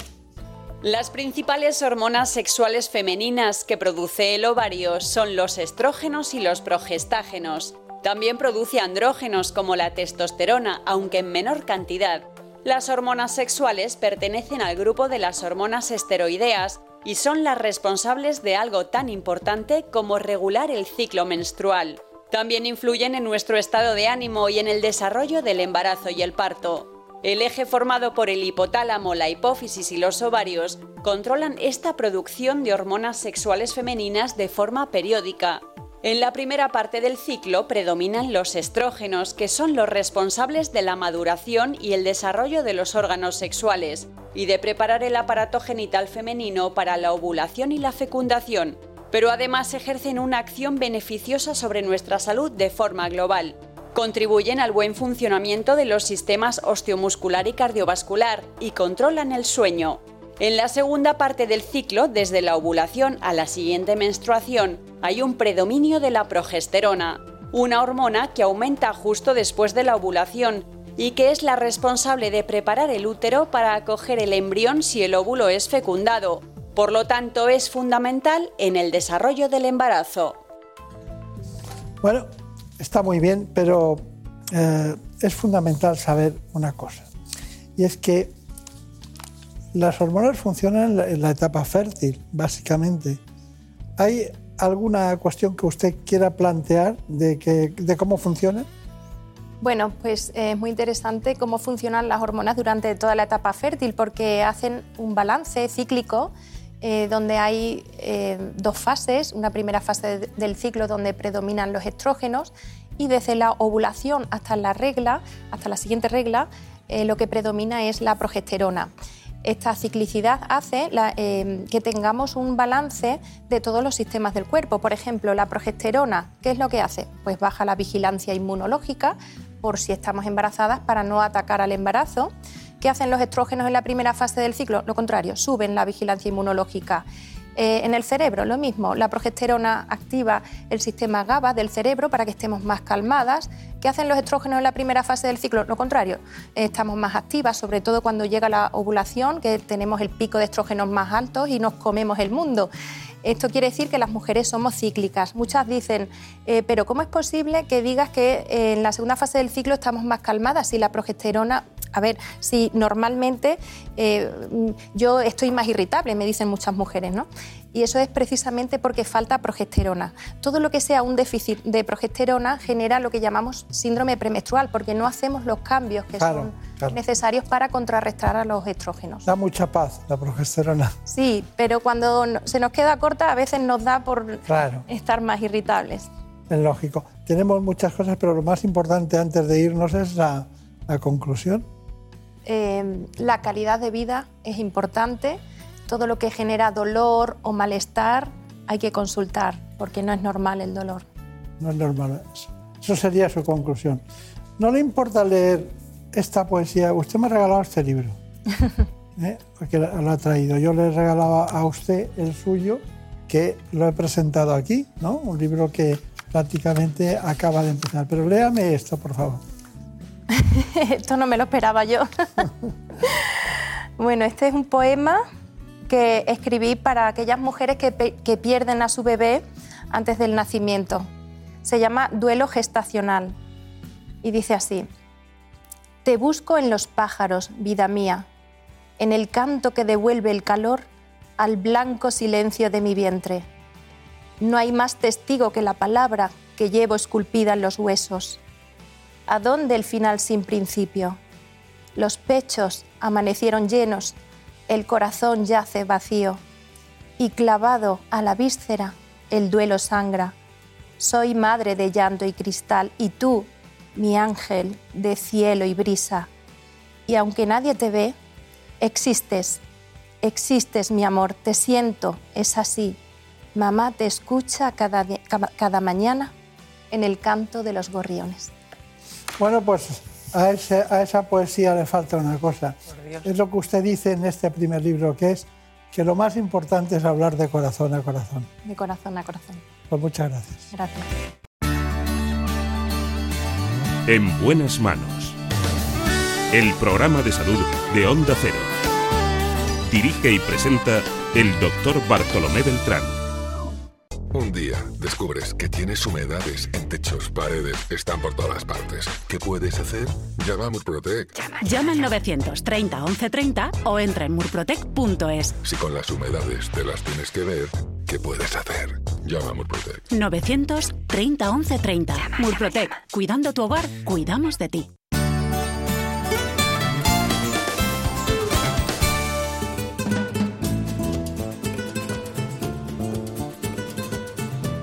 Ha llegado el momento de conocer lo que publican nuestros compañeros de La Razón en ese suplemento de A tu Salud. Saludos desde La Razón. Esta semana nuestro suplemento es un número muy especial, ya que en él nos hacemos eco de la celebración de nuestra última edición de los Premios a tu Salud, que ya acumula 12 años. En esta ocasión, el ministro de Sanidad José Manuel Miñones y Enrique Ruiz Escudero, consejero de Sanidad en funciones de la Comunidad de Madrid, inauguraron y clausuraron el acto respectivamente, en el que nos acompañaron cerca de 500 personas. Los cinco premios especiales recayeron en organismos como la Agencia Española del Medicamento, por su gran labor durante la pandemia, o el Hospital 12 de Octubre de Madrid, que este año celebra su 50 aniversario. Además, Quirón Salud fue reconocido por la digitalización sanitaria al servicio del paciente. También se reconoció a laboratorios sanitarios, mientras que en la categoría de aseguradoras se premió el trabajo y la labor social de la Fundación AMA. Pero como siempre, encontrará más información en las páginas del suplemento a tu salud y durante toda la semana en nuestra web www.larazón.es barra salud. Sin más, que pasen una feliz semana y cuídense. En buenas manos.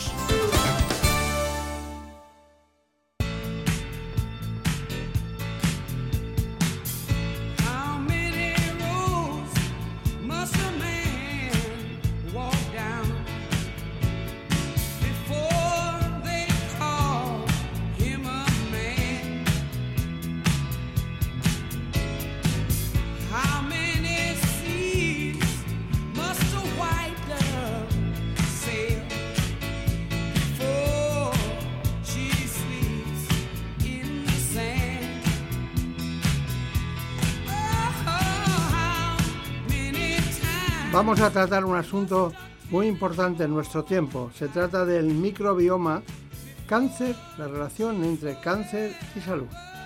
Nos lo trae el doctor Alfredo Carrato, gran amigo de este espacio, oncólogo médico. Es catedrático emérito de la Universidad de Alcalá de Henares.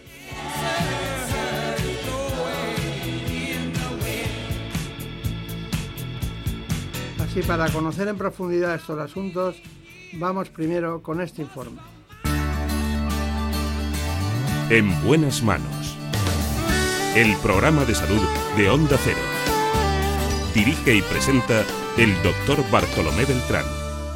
Entre 1 y 2 kilos de nuestro peso corporal proviene de los microorganismos que tenemos en la piel, en las mucosas y especialmente más de un 70% en el intestino. Es lo que se conoce como microbiota. Está formada por unos 100 billones de microorganismos repartidos por nuestro cuerpo y en su mayoría son bacterias. Según los estudios, cuanto mayor sea nuestra diversidad bacteriana, mejor será nuestra salud, pero no solo digestiva, sino también inmunológica, hormonal o incluso emocional.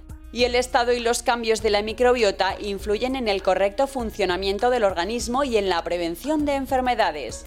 El conjunto de estos microorganismos, el espacio que ocupan y sus interacciones con el medio se conoce como microbioma. Además, en los últimos años se está estudiando si está relacionado con el desarrollo de algunos tumores y si causa resistencia en los tratamientos anticancerosos. Bueno, pues aquí está con nosotros en esta mañana eh, un gran especialista, un hombre que, que además eh, lo ha hecho todo en la, en la oncología y hoy dirige un centro de investigación de los más importantes de España. Está, por tanto, con nosotros hoy el doctor Alfredo Carrato. ¿Todo bien? Perfecto. Además forma parte del Comité Científico de Constantes y Vitales, que es algo que, del que estamos muy orgullosos Un en honor esta casa. y un placer. Muy bien, pues eh, bueno, eh, podría haber, como se ha dicho, eh, relación o algún riesgo determinado que relacione determinadas cuestiones como la microbiota con el cáncer. Sí, indudablemente. Eh, es una historia mm, difícil de sintetizar, Eh, pues mm, igual que si mm, te piden que sintetices qué es la vida, ¿no? La vida pues es un equilibrio entre eh, muchas cosas que existen en un organismo y pues ahí están células que eh, desempeñan pues una actividad digestiva, otras que están en el sistema nervioso y llevan el tacto, el gusto, la presión, otras que están eh, en el riñón, otras y todas viven en armonía y todas configuran un ser vivo. Y no solo son esas células, sino que esas células asientan sobre otras que forman el suelo, mm, que le llamamos, le llamamos el microambiente, y, ahí están pues, los fibroblastos, están las células inmunes, los macrófagos, los linfocitos que nos defienden contra las agresiones externas, y todo eso tiene que estar en equilibrio, porque hay linfocitos que atacan y hay otros linfocitos que eh, están inhibiendo la acción de ataque porque si no paramos al linfocito que ataca, al final acaba atacándonos a nosotros mismos y genera esas enfermedades aut- autoinmunes. Pues además de todo eso, existen trillones de microorganismos dentro de nosotros mismos, que son bacterias, que son hongos y que son virus y que habitan tanto en los tejidos normales, los tejidos del sistema inmunitario y los tejidos de los tumores. Y son capaces de causar cáncer y son capaces también de hacer más eficaces los tratamientos contra el cáncer o hacer más resistentes los tratamientos contra el cáncer. Todo en un equilibrio que cuando se rompe va en contra de la salud del paciente y nosotros tenemos que volver a restaurarlo. Por tanto, el microbioma es esencial y es el futuro. Bueno, es el futuro que llevamos presente de toda la vida. Bueno, eh, se descubrió el concepto del microbioma eh, por eh, Joshua Ledenberg, eh, que fue un, bueno, un americano, su mujer también investigaba lo mismo, y después de estudiarlo mucho, bueno, saben, bueno, llegaron a conseguir el premio Nobel, aunque se lo dieron a él, aunque fueron los dos juntos a recogerlo. Una cosa Eran que- otros años. otra- eran otra otros época. tiempos, bueno, pero bueno, le hacemos un homenaje a ella también en ese momento tan difícil de, de tener que aguantar el tirón. Bueno, eh, sabemos que hay entre 1 y 2 kilos eh, de nuestro peso corporal que está compuesto por microbioma. Y también sabemos que más del 70% del intestino está compuesto por microbioma. Bueno, son muchos elementos, ¿no? Pero la pregunta clave para mí en este momento es, ¿qué es el microbioma realmente? Es un ecosistema, es eh, pues eh, un conjunto de cientos y de miles de familias de bacterias, de hongos y de virus que conviven en armonía, hasta que llega algo que desequilibra esa armonía y eh, bueno, pues ocasiona una enfermedad, ocasiona un cáncer, ocasiona una depresión, ocasiona pues un eh, fin, eh, trastorno de la alimentación, ocasiona un asma, ocasiona una arteriosclerosis, una diabetes, en fin, el microbioma está relacionado con todas las enfermedades. Y nosotros estamos todavía en un nivel muy primitivo, diciendo que la obesidad, eh, la falta de eh, ejercicio físico, eh, etcétera, pues eh, van a condicionar una mayor incidencia de enfermedades cardiovasculares y cáncer. Pero es que esa diabetes, esa obesidad, esa falta de ejercicio físico está condi- condicionada por el microbioma. Eh, explicándome mejor, si nosotros podemos actuar sobre un microbioma, podemos hacer que una persona pare su proceso arteriosclerótico, el envejecimiento de los vasos. Podemos intentar que su diabetes se controle. Se está estudiando todo esto. ¿eh? Es, es una eh, mm, disciplina todavía en desarrollo y que falta pero- lograr el objetivo. Pero está ahí, y, y está ahí y está demostrando muchas cuestiones, pero también de forma revertida, porque el estrés, por ejemplo, o una lactancia artificial, o un consumo recurrente de antibióticos que no está bien conducido ni bien planificado, o la falta en consumo de frutas y verduras, por ejemplo, ¿no? Sí, sí, o sí. diversos fármacos o el consumo excesivo de bebidas alcohólicas, tengo aquí anotado incluso el consumo de agua potable con más cloro del lógico o un consumo de, de- de grasas en la dieta. Todo eso puede dar lugar a alteraciones del microbioma.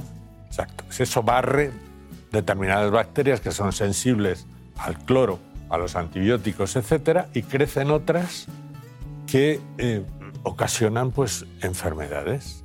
Y esas enfermedades, claro, nosotros estamos en, eh, en el momento de intentar descifrar ese puzzle tan complejo, porque esas bacterias, virus y hongos hablan entre sí, y son cientos o miles, hablan con las células del organismo, hablan con las células que nos defienden, el sistema inmune, con las que son el sustrato de los tejidos, el sistema conectivo, los fibroblastos, y hablan, eh, en fin, eh, con los tumores y con las enfermedades, eh, las células enfermas de cualquier otro tipo.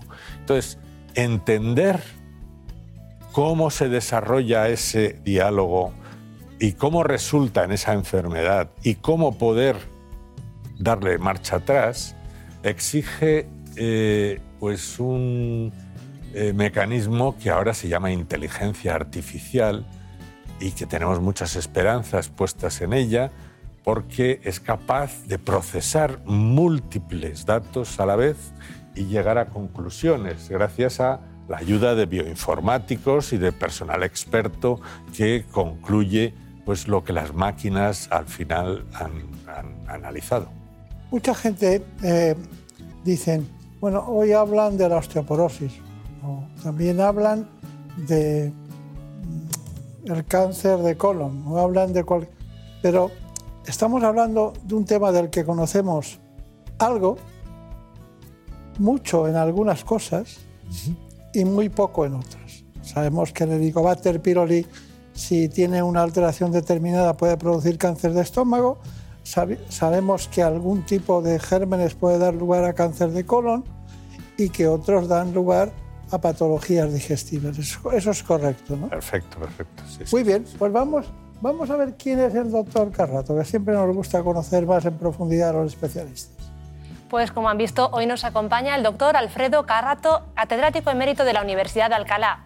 Además es director del Grupo Iricis de la Red Española de Investigación en Cáncer y del Grupo de Investigación del Instituto Ramón y Cajal de Investigación Sanitaria, entre otros. Bueno, pues aquí le tenemos. Bueno, hay alteraciones, como decía, del tubo digestivo, problemas de la piel, algunos tipos de cáncer, incluso degenerativos, problemas degenerativos como el Alzheimer o el Parkinson, que están en relación directa con el microbioma. Bueno, pues está claro que está centrado el tema, es decir, ¿qué relación existe entre cáncer y microbioma? ¿A dónde podemos llegar a decir? Pues eh, el microbioma ha sido el gran ignorado hasta ahora, pero va a asumir un gran pro- protagonismo porque esa eh, disbiosis que nosotros decimos, ese, ese desequilibrio que eh, se ocasiona porque ya no existen las proporciones adecuadas de bacterias que normalmente cohabitan en el organismo sin causar problemas, pues eh, genera un- una inflamación eh, crónica del órgano, como lo que antes comentabas tú, Bartolomé, de un Helicobacter pylori que te produce una gastritis crónica y al cabo de un tiempo esa inflamación prolongada produce un cáncer de estómago. Como una hepatitis va a producir al final un hepatocarcinoma después de una cirrosis. Muchos eh, virus... eh, Esas son las tres más demostrativas, ¿no? bacterias, exacto, los linfomas también, el HPV con el cáncer de cervix. Hay muchos eh, microorganismos que son responsables de cánceres. Y todo eh, se basa en ese estado inflamatorio crónico que se desarrolla cuando el desequilibrio en las bacterias que normalmente existen desaparece. Bueno, pues vamos a concretar. ¿Qué relación tenemos entre alimentación y cáncer? Pues sí, la alimentación no solo es importante a nivel preventivo en nuestra salud, también en aquellos momentos en los que el paciente es sometido a intervenciones complejas como las oncológicas. La alimentación tiene una gran importancia a nivel preventivo en nuestra salud. Los nutrientes que escogemos en nuestro día a día pueden influir en la aparición de algunas enfermedades y se puede disminuir el riesgo siguiendo una dieta saludable que incluya mucha fruta, verdura y granos enteros. Además, en aquellos pacientes oncológicos, los alimentos que ingieren pueden intervenir positiva o negativamente en los resultados de la terapia. Aunque es difícil encontrar relaciones concretas entre un alimento o un nutriente y los diferentes tipos de cáncer, suprimir las bebidas azucaradas, reducir el consumo de alimentos salados o con muchas calorías, las carnes rojas y procesadas y los hábitos nocivos como el alcohol y el tabaco son algunos de los consejos para evitar el cáncer, pero también para conseguir de los tratamientos los mejores resultados. Hay muchas teorías y mitos sobre dietas anticancerígenas. Una de ellas es la cetogénica, es decir, aquella sin azúcares o hidratos de carbono.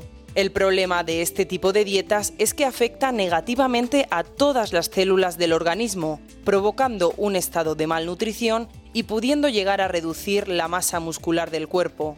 Una situación que debilita físicamente al paciente, dificultando a veces los tratamientos. Por ello, la mejor forma de llevar a cabo unos hábitos saludables correctos es seguir las pautas de un especialista que diseñe un plan alimenticio rico, variado y equilibrado. Pero hay algo sustancial. Entonces, ¿existe una dieta, en este caso, para reforzar nuestro sistema inmune? Sí, existe un, un estilo de vida y la dieta forma parte del estilo de vida. Tiene que ser eh, alimentos sanos, no en exceso, variados, con fibra, con eh, fruta, con verduras y que eh, esté bien dosificado en cantidades adecuadas. El- los excesos siempre son eh, Claro. perjudiciales. Esa dieta tiene que ir acompañada de ejercicio físico. Y el ejercicio físico es fundamental, porque el músculo cuando se ejercita produce unas sustancias que se llaman mioquinas, que son muy beneficiosas para el sistema de defensa que tenemos nosotros, el sistema inmune. Y esas mioquinas van a luchar contra las células cancerosas o contra las enfermedades Qué raro que no se pueda analizar una mioquina. Sí, se puede analizar, se puede... eh, ¿Se puede detectar en sangre? puede detectar, sí, sí, sí, sí, sí. Y está demostrado. Pero nadie, nadie dice voy a hacerme una mioquina. No, no, no, porque no está de moda. Esto del ejercicio físico es un concepto, mm, en fin, demasiado primitivo, muy, Claro. muy poco detallado. No, no- no nos metemos a bucear en profundidad qué es eh, el beneficio que tiene el ejercicio físico para los pacientes con cáncer, que van muchísimo mejor cuando hacen ejercicio físico, porque aguantan muchísimo mejor los tratamientos, porque tienen un colchón tremendo para aguantar una cirugía, una radioterapia, una quimioterapia, y porque se reponen mucho antes y pueden recibir plenas dosis de tratamientos sin necesidad de eh, disminuir las dosis o, o retrasarlas. ¿no? Entonces la eficacia del tratamiento es mucho mayor. Y en los pacientes, perdón, en las personas que no son pacientes, pues tenemos la obligación de mantenernos en forma física. ¿eh? Está claro, está claro. Bueno, si ve que le, pa- le paro algo es porque Me parece... tenemos un tiempo li- limitado como en todo. Usted, usted fue el primero que a mí me dijo, tendríamos que hablar algún día de cáncer de páncreas. Ya lo hicimos hace mucho tiempo. Pero, mm, bueno, eh, los estadios avanzados, lo que se produce, todo, todo ese sistema del, del- del páncreas, que es un órgano bueno, que está delante de la columna, detrás del estómago, rodeado de todos, prácticamente todos los elementos nobles del aparato digestivo en el abdomen, pues tiene cuestiones muy curiosas. Tiene una cabeza, tiene un cuello, tiene una cola, tiene un, un tamaño muy especial y da lugar a diabetes tipo 1, diabetes tipo 2, según como sea en todos los sentidos. Pero es un cáncer silencioso, silencioso, eh, da pocos síntomas, los tratamientos son muy difíciles, no se coge a tiempo, muchas cosas. Entonces, ¿le parece bien que pongamos un informe de cáncer de páncreas y, y después lo comentamos. Sí, sí, sí. Vamos allá, Ana. Pues sí, el cáncer de páncreas es uno de los tumores más agresivos del tracto digestivo. Se trata de los tumores con mayor índice de mortalidad, ya que el diagnóstico suele darse en estadios muy avanzados. Les explicamos en qué consiste esta enfermedad. El páncreas es un órgano peritoneal que tiene forma cónica y que consta de una cabeza, un cuello y una cola que ocupa una posición profunda en el abdomen. Se encuentra adosado a la pared posterior del abdomen a nivel de la primera y segunda vértebras lumbares, junto a las suprarrenales por detrás del estómago, y por ello es muy difícil de localizar y explorar. Este órgano puede sufrir distintas afecciones como la pancreatitis, que es una inflamación del mismo, o el cáncer. Cada año se diagnostican más de 9.000 casos de cáncer de páncreas en España, tumores que al no causar síntomas de inmediato, en cerca de un 80% de los casos no se detectan a tiempo. Cuando los síntomas aparecen suelen ser vagos e imperceptibles, coloración amarillenta de la piel y los ojos, dolor en el abdomen y la espalda, pérdida de peso y fatiga. Dado que a menudo se diagnostica tarde y se disemina rápidamente, el cáncer de páncreas puede ser difícil de tratar. Los posibles tratamientos incluyen cirugía, radiación y quimioterapia. Fumar, sufrir de diabetes, la pancreatitis crónica y algunos trastornos hereditarios son los principales factores de riesgo para sufrir cáncer de páncreas. Bueno, ¿qué le parece?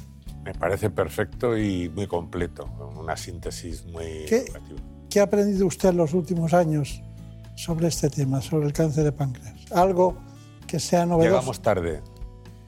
Es un Siempre. problema. Entonces, eh, el cáncer de páncreas no tiene una población de alto riesgo, como lo tiene el cáncer de mama o el cáncer de colon, y no tiene un sistema de detección precoz. Y lo estamos diseñando. Eh, tenemos que diagnosticar antes para poder curar a más pacientes. Claro, claro. Bueno, tenemos otro tema muy apasionante en eso- de este ámbito que es la oncología de precisión. Vamos con ello, Ana. Pues sí, una de las revoluciones en el tratamiento de los pacientes con cáncer ha sido establecer tratamientos en función de las características genómicas y moleculares del tumor de cada paciente. Es lo que denominamos medicina de precisión. Lo vemos. La oncología de precisión permite tener una fotografía completa de la evolución del tumor y de su comportamiento. Se basa en el diagnóstico preciso de las características moleculares y genéticas del tumor para diseñar un tratamiento personalizado que ataque con precisión las peculiaridades del tumor. El objetivo de este tratamiento es que sea más eficaz y con menos efectos secundarios no deseados. Además, tiene múltiples beneficios. A diferencia de la oncología tradicional, donde los tratamientos convencionales atacaban a todas las células, en la oncología de precisión se persigue atacar selectivamente a las células tumorales para evitar así dañar a las células que no están afectadas. Y es que gracias a los tratamientos personalizados aumentan las posibilidades para diagnosticar y tratar el cáncer. Está bien, porque además hay un microbioma, eh, es decir, hay bacterias en el microbioma buenas y hay algunas que son malas. Eso es muy curioso, ¿no? Porque, claro, si, la nutrición es buena, genera buenas bacterias. Si es mala, genera malas bacterias. Usted le ha llamado disbiosis en un momento determinado a este asunto. Bueno, eh, me ha notado aquí algunas cosas, pero le voy a leer exactamente. El microbioma es la nueva frontera de la medicina personalizada. Correcto. Eh, nosotros, esos desequilibrios que se producen en las familias de bacterias, eh, hongos y virus, intentamos manejarlos desde fuera con prebióticos, probióticos y posbióticos, que son productos de las bacterias que se les dan a los pacientes o las bacterias mismas o fibra que produce bacterias mm, de buen pronóstico.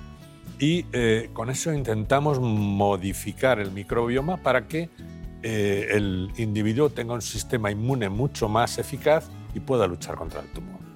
Muy bien. Bueno, vamos con las conclusiones del espacio. Hay una conclusión que tengo yo y es que antes de que aparezcan los síntomas deberíamos descubrir el cáncer de páncreas.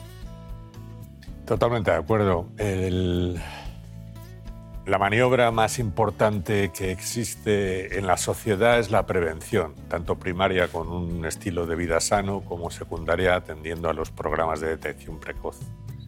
Luego hay que hacer un diagnóstico preciso y cuanto antes mejor, porque podemos curar a un mayor porcentaje de pacientes.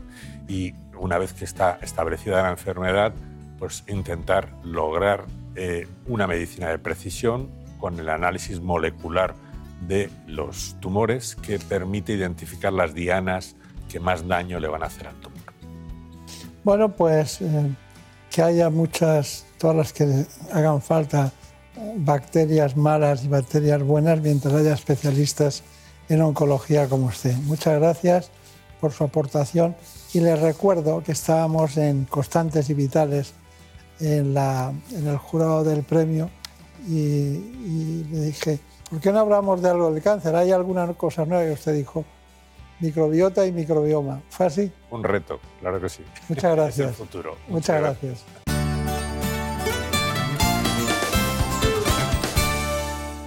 Por un beso tuyo, contigo me voy. No me lo pregunto, contigo me voy. Que se me fue del alma. En la dirección técnica estuvo Jorge Zamorano. En la producción general, Marta López de Orente.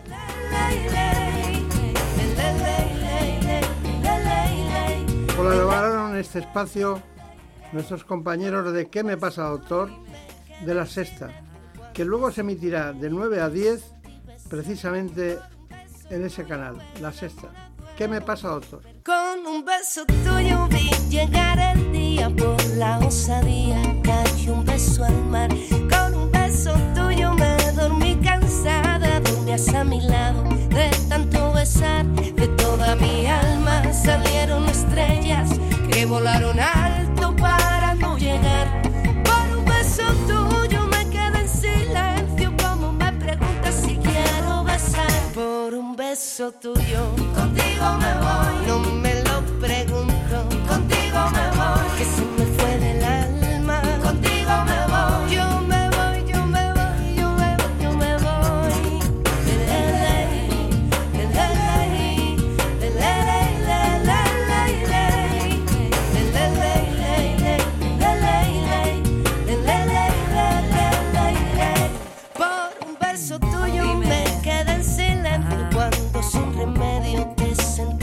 Sentí besar. Por un beso tuyo el amor a duelo fui perdiendo el miedo, se dejó llevar y se enreda el tiempo mojando los sueños y tu boca loca me quiso engañar. Por un beso tuyo ya no tengo dueño, acércate un poco, muéveme a besar. Por un beso tuyo, contigo me voy.